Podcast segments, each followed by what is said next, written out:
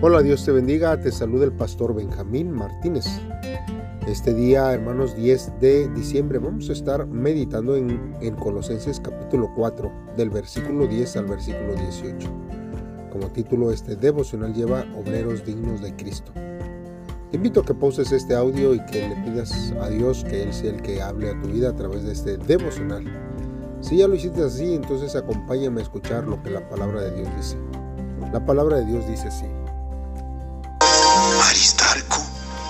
En la cárcel conmigo, les manda saludos.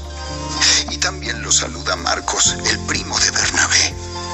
Tal como ya se les indicó, si Marcos pasa por allí, hagan que se sienta bienvenido. Jesús, al que llamamos justo, también envía saludos. Ellos son los únicos creyentes judíos entre mis colaboradores. Trabajan aquí conmigo para el reino de Dios. Consuelo han sido para mí. Les manda saludos Epafras, un miembro de la misma comunidad de fe que ustedes y siervo de Cristo Jesús. Siempre ora con fervor por ustedes y le pide a Dios que los fortalezca y perfeccione y les dé la plena confianza de que están cumpliendo toda la voluntad de Dios. Puedo asegurarles que Él ora intensamente por ustedes y también por los creyentes en la Odisea y en Hierápolis. Les manda saludos Lucas, el médico amado, y también Demas.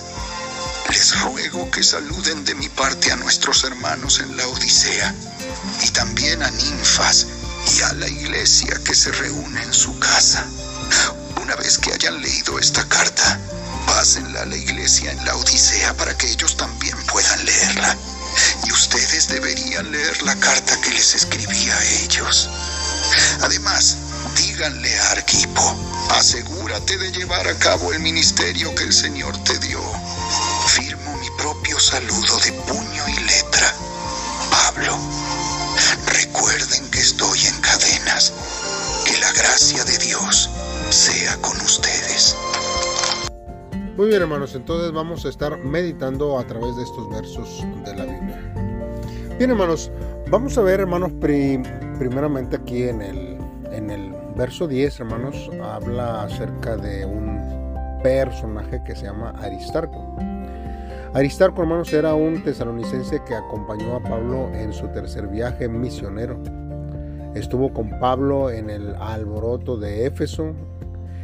Tíquico y él estuvieron con el apóstol en, Grecia. Aristarco fue a Roma con, Pablo.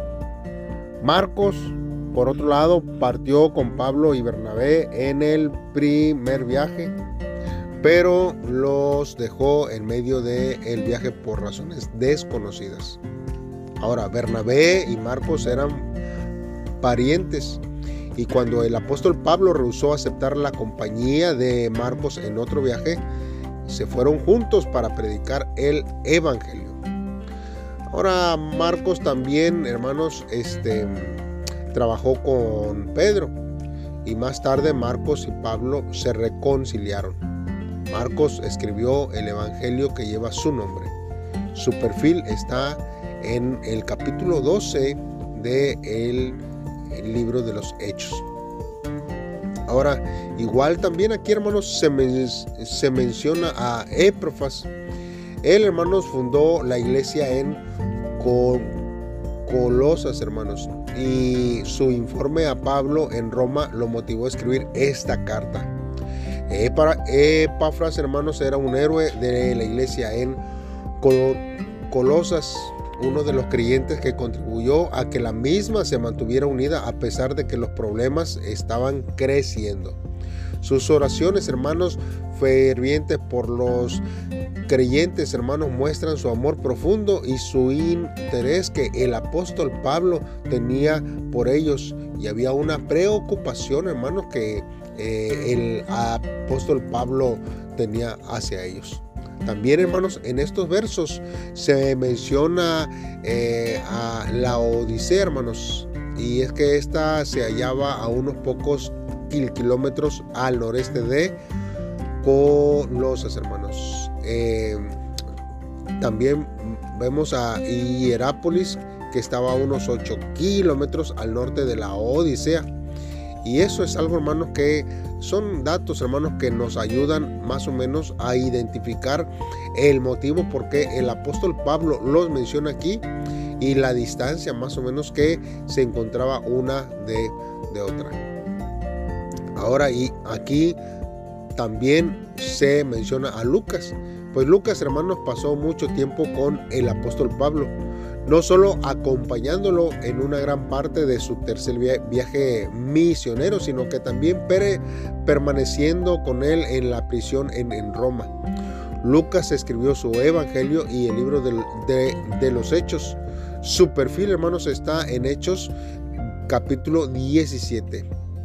Demas igual también fue un, fiel a Pablo por un tiempo y después lo abandonó donó, hermanos, amando este las cosas del mundo. Esto nosotros lo vemos que lo escribe el apóstol Pablo en su segunda carta a Timoteo capítulo 4 verso 10.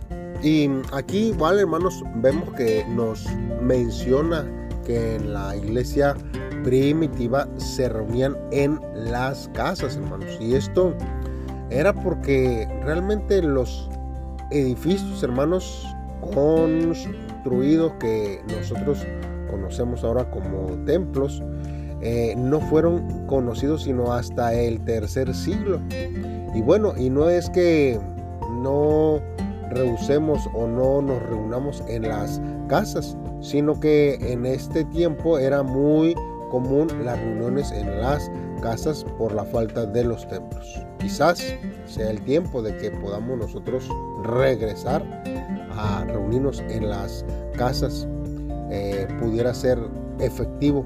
Mas sin embargo, la palabra de Dios dice que cuando nosotros edificamos, ¿verdad? Un templo, una casa a Jehová, a Dios, la Biblia dice que su casa será llamada casa de oración y puerta del cielo. No nos dejemos de, acostumbrarnos a solamente reunirnos en las casas y dejar de asistir a la iglesia. Nosotros realmente podemos reunirnos en las casas, pero también nos lleva, hermanos, a poder reunirnos en su casa, en la casa de Dios. Ahora, algunos hermanos eh, en estos versos sugieren que la carta a la Odisea pudo haber sido la epístola a los Efesios, porque da, hermanos, la impresión de que hubo una carta especial para los de la Odisea, de la que nosotros hasta este tiempo no tenemos noticias. Entonces, el apóstol Pablo escribió varias cartas que se han extraviado y nosotros vemos que la Biblia nos da una, una luz de, que esto fue así. Ahora, la carta del apóstol Pablo a Filemón está dirigida también a Arquipo, hermanos, al que Pablo llama nuestro compañero de milicia. Y pudo haber sido, hermanos, un soldado romano que llegó a ser miembro de la iglesia en Colosas o un hijo de Filemón. Así que este, esto nos, nos hace, hermanos, ver que eh, había un, buen grupo de miembros en esta época. También el, apóstol Pablo, hermanos, animó a Arquipo a que se asegurara de realizar el ministerio que había recibido del Señor. Hermano, hay muchas maneras de dejar nuestro trabajo incompleto.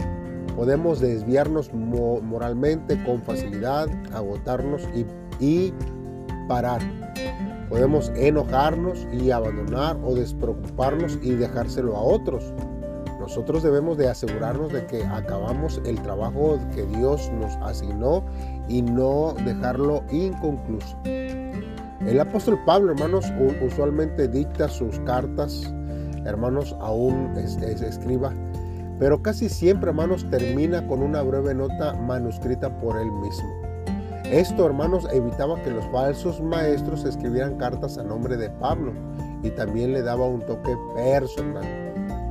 Para que nosotros podamos comprender la carta a los colosenses, hermanos, es necesario tomar en cuenta que la iglesia enfrentaba la presión de una herejía que prometía vida espiritual profunda a través del conocimiento secreto.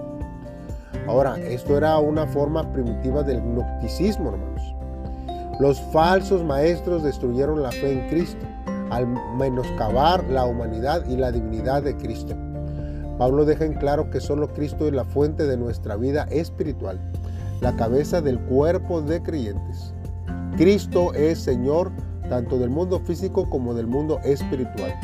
La senda a una vida espiritual profunda no es a través de deberes religiosos, conocimiento especial o secreto. Solamente, hermanos, se consigue por medio de una relación clara con el Señor Jesucristo.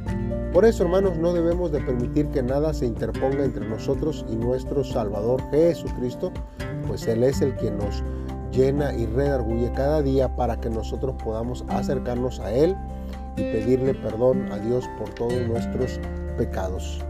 Si esto es lo que Dios nos ha mandado hacer, entonces nosotros tenemos que permanecer fieles a Él. ¿Por qué, hermanos, no meditamos a, a través de este devocional preguntándonos eh, hacia nuestra vida por lo menos dos cosas? ¿Quiénes han traído consuelo y gozo a nuestra vida?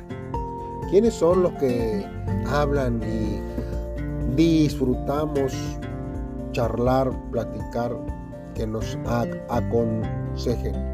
Yo creo que necesitamos nosotros eh, darle gracias a Dios por la vida de estas personas que traen consuelo y paz y gozo a nuestras vidas. Y también, hermanos, debemos de preguntarnos cómo nosotros podemos ayudar a otros a ser fortalecidos en el Señor. Hay veces que nosotros pensamos que solamente nos merecemos eh, este consuelo de otros, pero hay veces que Dios nos da para que nosotros podamos dar consuelo a otros. Esforcémonos, hermanos, y meditemos en Dios para que nosotros podamos ser también instrumentos en las manos de Dios y traer consuelo a otros y que Dios se manifieste sobre nuestra vida. Hagamos una oración a Dios en, esta hora. Padre, te damos gracias por concedernos, Señor, eh, personas con quien nosotros podamos servir y realizar el trabajo que tú tienes, Señor, en tu reino, oh Dios.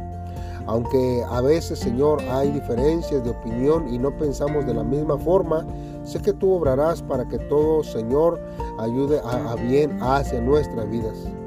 Únenos, Señor, con tu poder y, Señor, átanos con tus cuerdas de amor.